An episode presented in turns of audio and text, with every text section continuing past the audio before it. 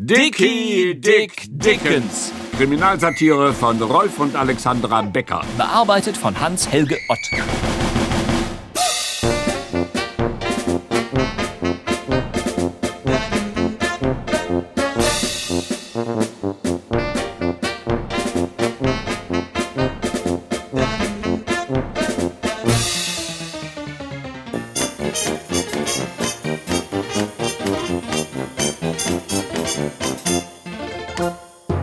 Zweiter Teil.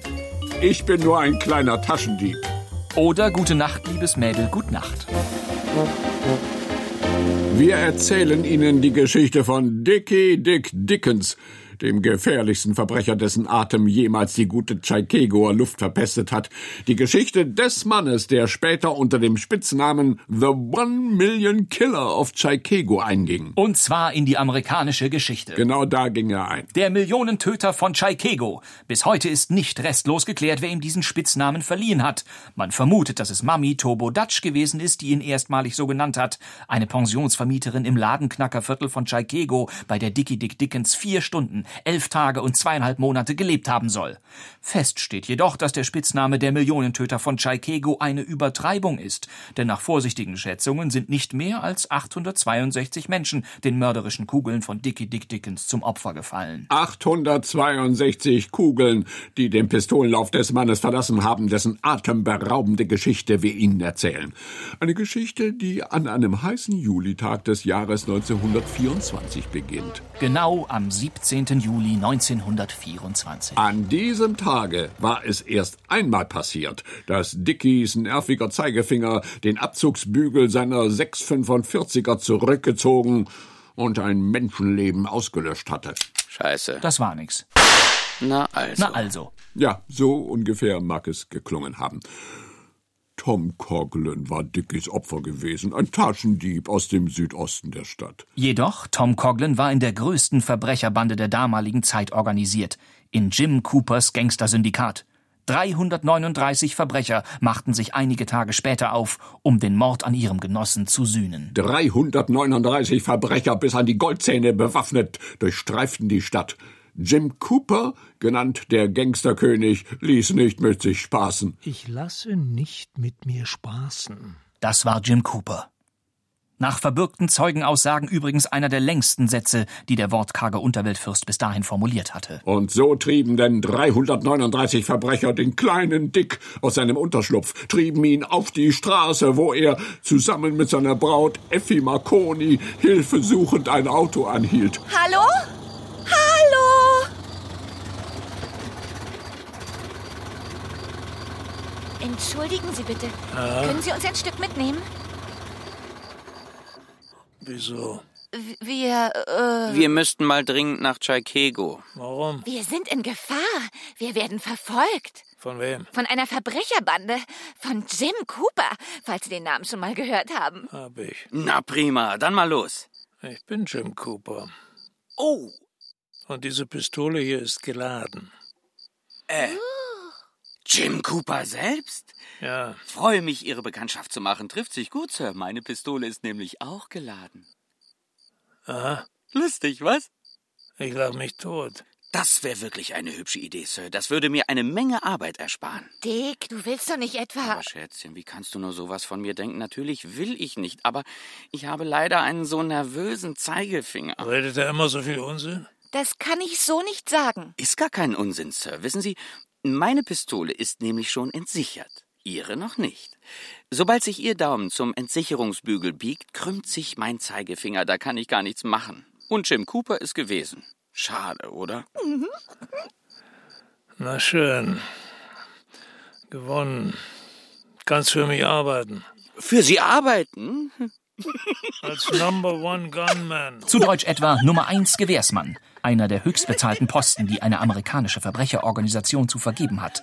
Dem Number One Gunman obliegen neben seiner Berufung zum ersten Pistolenschützen Generalstabsaufgaben im Führungsgremium der Organisation, Kontakt zu gehobenen Polizeikreisen sowie Repräsentationspflichten bei allen gesellschaftlichen Gelegenheiten wie Hinrichtungen, Beerdigungen von Staatsanwälten und Kleingartenfesten. Seid ihr krank? Number one gunman.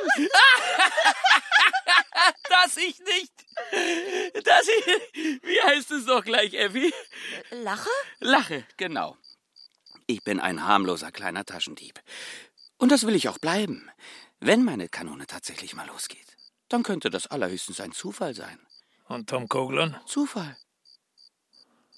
Also Number One Gunman ist nicht? Ist nicht. Wie wär's mit Kassenverwalter? Aber Sir, wenn ich's auf Ihre Kasse abgesehen hätte, bräuchte ich nicht erst in Ihre Bande einzutreten. Ich habe keine Ambitionen. Ich bin nur ein kleiner Taschendieb. Zum Teufel, was willst du dann von mir? Ich möchte ungestört meinen Beruf ausüben, Sir.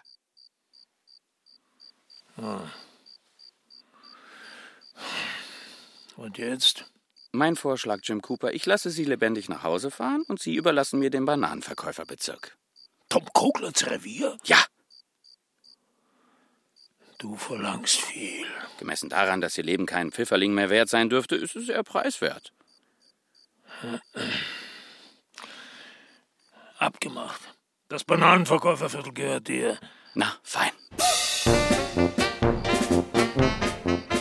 Es war am 19. Juli 1924, als Dickie Dick Dickens solchermaßen bei der Chaikegoer Unterwelt als selbstständiger Taschendieb akkreditiert wurde. Ein Datum, dessen sich heute noch die Gesetzesbrecher aller Branchen voller Ehrfurcht erinnern. Hat's angeordnet. Der Chef weiß, was er tut. Der Chef, der Chef, keine Ahnung hat er. Wo hat man denn sowas schon gehört, dass die größte Organisation der Stadt einem lausigen Einzelgänger einen ganzen Bezirk übertritt?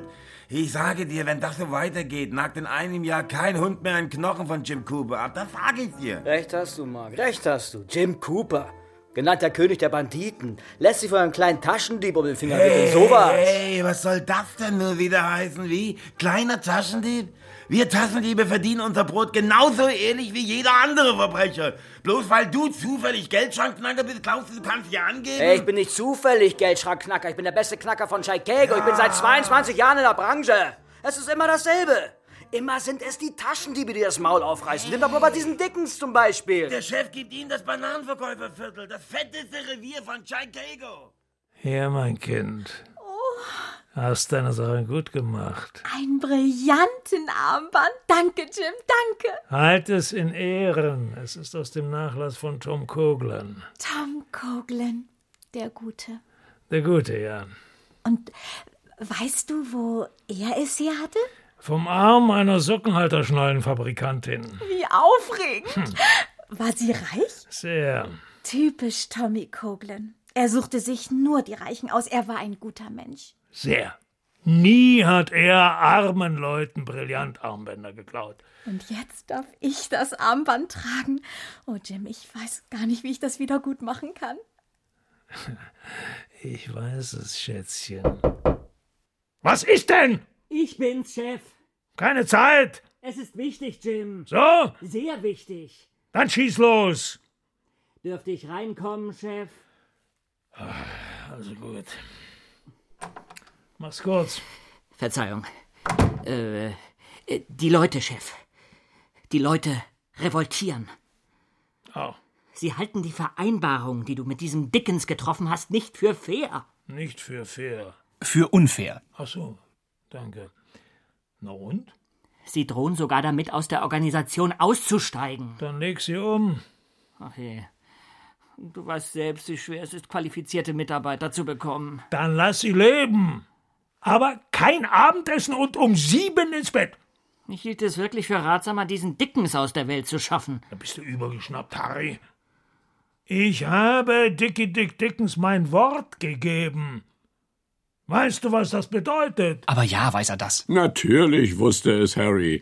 Nach dem ungeschriebenen Sittenkodex der Unterwelt wog damals wie heute das Wort eines Bandenführers schwerer als jedes Politikerwort und als jeder geschriebene Vertrag. Denn untereinander ziehen Verbrecher niemals Anwälte in ihre Sachen hinein. Und sie müssen keine Wahlen gewinnen. Anmerkung der Redaktion. Dickens hat dein Wort. So, so. Ha, dann geht das natürlich nicht. Dann können wir ihn nicht aus dem Verkehr ziehen. Schade. Aber nicht zu ändern. Nur, Chef, ich weiß nicht, wie ich die Leute beruhigen soll. Sie sind der Ansicht, dass du in letzter Zeit ein bisschen nachgelassen hast. Du bist lasch geworden. Also das kann man so nicht sagen. Schnauze, Schätzchen. Sie sagen, dir fehlen die Ideen. Du hast keine zündenden Einfälle mehr. Früher, so meinen Sie, hätte dir ein Mann wie Dickens nicht in die Suppe gespuckt. Dein Vorschlag, Harry? Polizei. Sehr gut, Harry. Schätzchen, Ja, Jim? vorhin hast du mich gefragt, wie du dich für dein Brillantenarmband erkenntlich zeigen kannst. Oh ja, Jim. Unterhalte dich mit Harry. Er wird's dir zeigen. Harry? Ich? Na sowas. Halt, halt. Nein, das, das, das, So ein kleines ist Pferd. Halt's Maul und nimm sie mit, Strohkopf.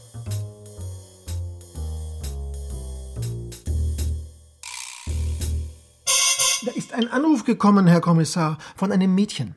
Sie heißt Grit Matthews, ist Tänzerin im Trocadero und derzeitige Freundin von Jim Cooper, dem Raffinierten. Ach ja? Wie geht's dem alten Jim? Ich glaube nicht ganz so gut. Hat Schwierigkeiten mit seinen Leuten. Wie schön. Mhm. Das Mädchen hat uns einen Tipp gegeben, Herr Kommissar. Im Bananenverkäuferviertel treibt sich ein Mann herum, ein Taschendieb namens Dickie Dick Dickens. Hey, da stinkt doch etwas. Oh, das werden die Bananen sein. Ich hatte mal eine Banane im Handschuhfach vergessen. Ich glaube, Kommissar Hillbilly hat das im übertragenen Sinn gemeint. Ach so. Wir werden diesem Dickens kein Haar krümmen. Jim Cooper soll selbst sehen, wie er mit ihm fertig wird. Ich fürchte, es wird uns nichts anderes übrig bleiben, Herr Kommissar. Wir müssen zupacken. Dickens hat einen Mord auf dem Gewissen. Die Leiche aus dem Michigansee. Tom Coughlin. Gott, ja, furchtbar. Aber doch nicht so wichtig, oder? Außerdem hat Jim Coopers Rechtsanwalt 10.000 Dollar Belohnung für die Ergreifung des Mörders von Tom Coughlin ausgesetzt.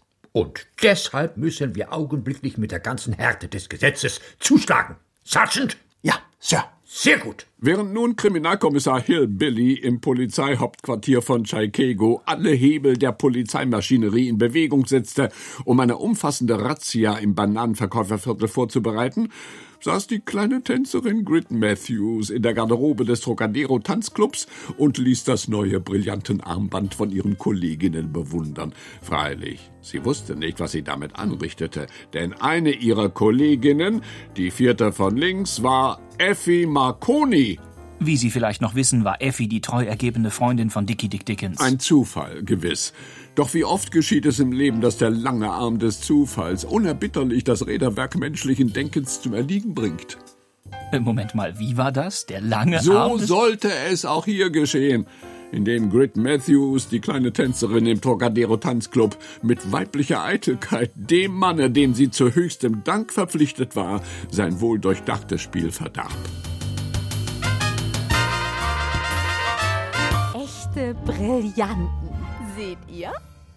Wie die funkeln. Und blitzen. Mensch, Grit ist ja doll. Geschenkt. Na, so ein Kavalier wünsche ich mir aber auch mal. Was, Effi? Das wäre eine Sache. Was hast du denn? Du sagst ja gar nichts. Effi, gefällt's dir nicht? Oh, doch, ganz manierlich. Na, sowas. Gret, hast du das gehört? Ach doch, ganz manierlich. Als ob die haufenweise brillanten Armbänder zu Hause liegen hätte. Wer trägt denn heute noch Brillanten? Die machen nur alt. Alt? Und dick. Quatsch, Liese. Die machen gar nicht alt und dick. Bei dir fällt es ja nicht mehr so auf, Grit. Aber lass dir sagen, eine Dame trägt keine Brillanten. Eine Dame bevorzugt Smaragden. Nun hört euch die Angeberin an, als ob sie schon mal mit einer Dame zu tun gehabt hätte. Na, wo stammt denn dein Armband her, hä? Aus der vornehmsten Society. Vom Arm einer sehr reichen Sockenhalterschnallenfabrikantin. Da habt ihr's. Von der Sockenhalterschnalle. Schaut euch das hier an. Das stammt vom Arm einer Senatorenwitwe. Smaragden. Natürlich. Ein Smaragdenarmband. Von einer Senatorenwitwe. Strass. Billige Imitation. Da sieht man mal wieder, aus was für Verhältnissen du stammst. Als ob mein Freund das nötig hätte. Wer ist das denn schon, dein Freund? Ja, wer kann denn deiner schon sein? Ein Mann, der Brillanten schenkt. Willst es wissen, ja?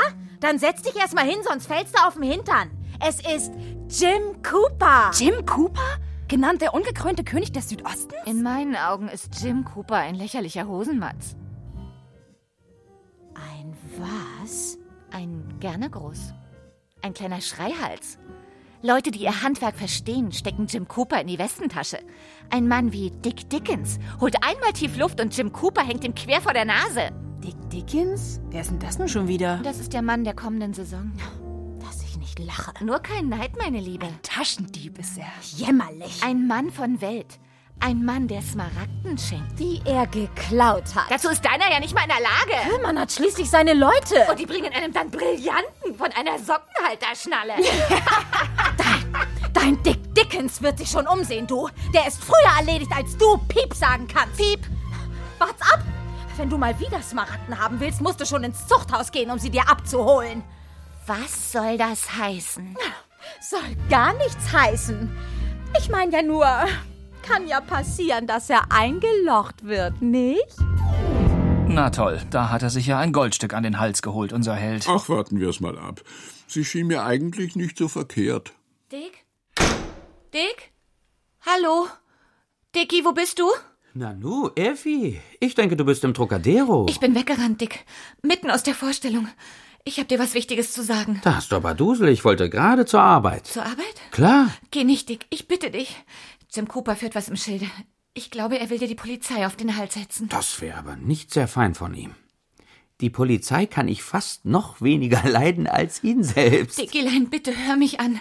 Bleib zu Hause. Aber- Wir machen uns einen gemütlichen Abend, spielen eine Partie 66. Schätzchen, ich muss unseren Lebensunterhalt verdienen. Du kennst doch Kommissar Hillbilly und seine Leute.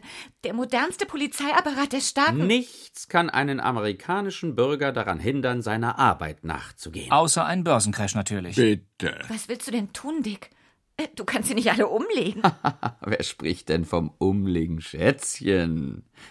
Ein Mann wie Dick Dickens weiß sich anders zu helfen. Während nun Dickie Dick Dickens seinen mausgrauen Chevrolet nach dem Bananenverkäuferviertel lenkte, während Effi zu Hause den Schutzpatron aller Diebe und Wegelagerer um Hilfe anflehte, ließ Kommissar Hillbilly den modernsten Polizeiapparat der Staaten spielen. Postnix 3 ruft Hauptquartier. Das Kommen. ist vielleicht ein Mistding, dieses neue. Ich verstehe kein Wort. Hallo? Ich verstehe nicht. Wer ist da? Postnix 3. Der Osten ist frei? Du, Ruski? Posten X3. Posten X3? Ach, Charlie, du bist das. Kannst du dich nicht melden wie ein Mensch? Chef, seit der Reform, Sie wissen ja, Ja, ja, mach's kurz, was gibt's? stehe hier mit 21 Leuten ganz unauffällig auf dem Bananenmarkt, Kommissar. Weitergehen, wenn ich bitten darf. Hier gibt es nichts zu sehen. Chef, bitte um weitere Anweisungen. Wie viele Leute hast du, Charlie? 21. Zivil? Sage ich doch, 21. Nein, ob sie zivil tragen! Wenn Sie schreien, verstehe ich gar nichts. Den neuen Funk. Ja, ja, ich weiß. Ob sie zivil tragen. Jawohl, alle in Zivil. Gut. Verteilt euch auf den ganzen in der Karte eingezeichneten Abschnitt. Verdammt, wie heißt der jetzt wieder? YK343B. Gesucht wird ein Mann namens Dick Dickens. Personenbeschreibung? Keine. Der Mann ist noch unbekannt. Wir wissen nur, dass er Taschendieb ist, und zwar der einzige im Bananenverkäuferviertel. Also haltet die Augen offen. Okay, Kommissar. Sonst noch was? Ja, der Mann ist gefährlich, macht von der Waffe Gebrauch. Er oder wir? Beide. Und wenn ihr schlau seid, ihr zuerst. Die Polizei stand bereit. Elf Einsatzgruppen mit insgesamt 144 Zivilbeamten der hochmodernen Tschaikegoer Kriminalpolizei waren zu dieser Stunde nach einem genau festgelegten Plan auf dem gesamten Gebiet des Bananenverkäuferviertels postiert. Elf Einsatzgruppen, die per Sprechfunk mit dem Hauptquartier in ständigem Kontakt standen. 144 Geheimpolizisten, zwei davon in Teilzeit, die jeder einzelne mit einer aufs schärfste geladenen Dienstpistole bewaffnet ihre in jahrelangem Training geschulten Augen über den Platz peitschen ließen. 144 im Kampf mit der Verbrecherwelt gehärtete Männer, zwei von ihnen, wie gesagt, in Teilzeit, jeder bis zum äußersten entschlossen, einen Taschendieb zur Strecke zu bringen, auf dessen Kopf eine Belohnung von 10.000 Dollar stand und von dem niemand wusste, wie er aussah. Doch die Geduld dieser wackeren Männer sollte auf eine harte Probe gestellt werden. Erst zweieinhalb Stunden später entdeckte der 41-jährige, rund 85 Kilo schwere Polizeisergeant Charlie Gruhall in einer abgelegenen Gasse einen ihm verdächtig erscheinenden Mann von ungefähr 1,68 Meter mit einer geschätzten Schuhgröße 38. Hey, Sie, Moment mal. Ah! Oh. Hilfe! Äh, Verzeihung, ich wollte... Polizei! Mist. Aber jetzt ging es Schlag auf Schlag. Schon nach einer einzigen weiteren Stunde, 4 Minuten und 62 Sekunden hatte Sergeant Gruhall einen weiteren Verdächtigen ausgemacht. Hey, äh, Sie, Moment mal. Ja, bitte? Was haben Sie denn da in Ihrer Aktentasche? Was denn für eine Aktentasche? Unter Ihrem rechten Arm. Ach, die Aktentasche. Wollen Sie mir die mal zeigen? Tut mir leid. Nichts für neugierige Jungen. Machen Sie keine Sperenzchen, Mann. Öffnen Sie die Tasche. Kriminalpolizei. Ich weiß, ich weiß. Wenn ich richtig gezählt habe, seid ihr zusammen 144 Beamte. Zwei von ihnen in Teilzeit, die alle Dickie Dick Dickens suchen. Also wenn Sie mich fragen, zu viel Ehre für einen kleinen Taschendieb. Das können Sie wohl kaum beurteilen. Kann ich doch beurteilen. Weil ich nämlich selbst dieser Dickens bin. So, nun mach Platz, Junge, ich muss weiter. Bleiben Sie stehen. Nehmen Sie die Hände hoch. Jetzt wird er auch noch übermütig. Los, Kleiner, geh mir aus dem Weg. Zum letzten Mal. Weg da! Stehen bleiben. Hände hoch oder ich. Verdammt nochmal. Wer hat denn. Halt! Haltet den! Dieb! Haltet ihn! stehen, oder er! Stehen bleiben, oder? Schweinerei. Nein, der da mit der Aktentasche. Der Mann flüchtet über den Bananenmarkt. Fünf, sechs, acht Beamte folgen ihm. Einer von ihnen in Teilzeit. Sie sind ihm hart auf der Spur. Aber was ist los mit den Leuten? Keiner macht von der Waffe Gebrauch. Der Mann läuft wie ein Olympiasprinter. Kein Zweifel. Es ist Dick Dickens. Genannt Dickie. Genau. Sein Abstand vergrößert sich, obwohl ihn jetzt mindestens 20 Männer verfolgen. Aber warum schießen die Leute nicht? Warum schießen sie nicht? Was sagen Sie da? Tja, die Geschichte ist furchtbar peinlich, Herr Kommissar. Äh, Unsere Leute waren machtlos. Als sie schießen wollten, mussten sie feststellen, dass sie keine Pistolen mehr hatten. Dickie Dick Dickens hatte sie vorher sämtlich gestohlen. Das war das zweite Abenteuer von Dickie Dick Dickens, einem kleinen Taschendieb, der der Polizei bewies, dass er sein Handwerk verstand. In seinen Memoiren, die er 15 Jahre später im Zuchthaus Sing Sing schrieb und die in 14 Fremdsprachen übersetzt wurden, Für kurze Zeit übrigens auch auf der Homepage der Sockenhalter-Fabrikantenschnallen zu finden. bezeichnet Dickens dieses Abenteuer als das heiterste in seiner Laufbahn. Wenn ich nicht, wenn ich nicht, so schrieb er, eine so gesunde Konstitution gehabt hätte, wäre ich in dieser Nacht vor Lachen gestorben. Man war eben genügsam damals. Doch er sollte nicht lange der harmlose Taschendieb bleiben. Versäumen Sie nicht, das nächste Mal Ihr Radio anzustellen. Hören Sie mehr über das aufsehenerregende, sensationelle, atemberaubende Leben des gefährlichsten Mannes von Chicago, Dickie Dick Dickens. Dickie Dick Dickens, Kriminalsatire von Rolf und Alexandra Becker. Bearbeitet von Hans-Helge Ott. Zweiter Teil. Ich bin nur ein kleiner Taschendieb, oder? Gute Nacht, liebes Mädel, gute Nacht. Es spielten Dickie Dick Dickens, Konstantin Graudus, Effi Marconi, Susanne Schrader, Jem Cooper, Hans-Peter Hallwachs, Harry, Jens Wawracek, Kommissar Hillbilly, Hans-Peter Korff, Sergeant Lutz Herkenrath. In weiteren Rollen Robert Eder, Jannika Jira, Frank Jordan, Nils Ove Krack, Birte Kretschmer, Michael Punt, Erik Rossbander, Thomas Roth und Sabine Urban sowie Jürgen Thormann und Bastian Pastewka als Erzähler. Ton und Technik Klaus Schumann, Martin Selig, Wenke Decker und Christine Potschkat. Musik Jan Christoph. Regie Hans-Helge Ott und Wolfgang Sesko. Eine Produktion von Radio Bremen aus dem Jahr 2009. Redaktion Holger Rink.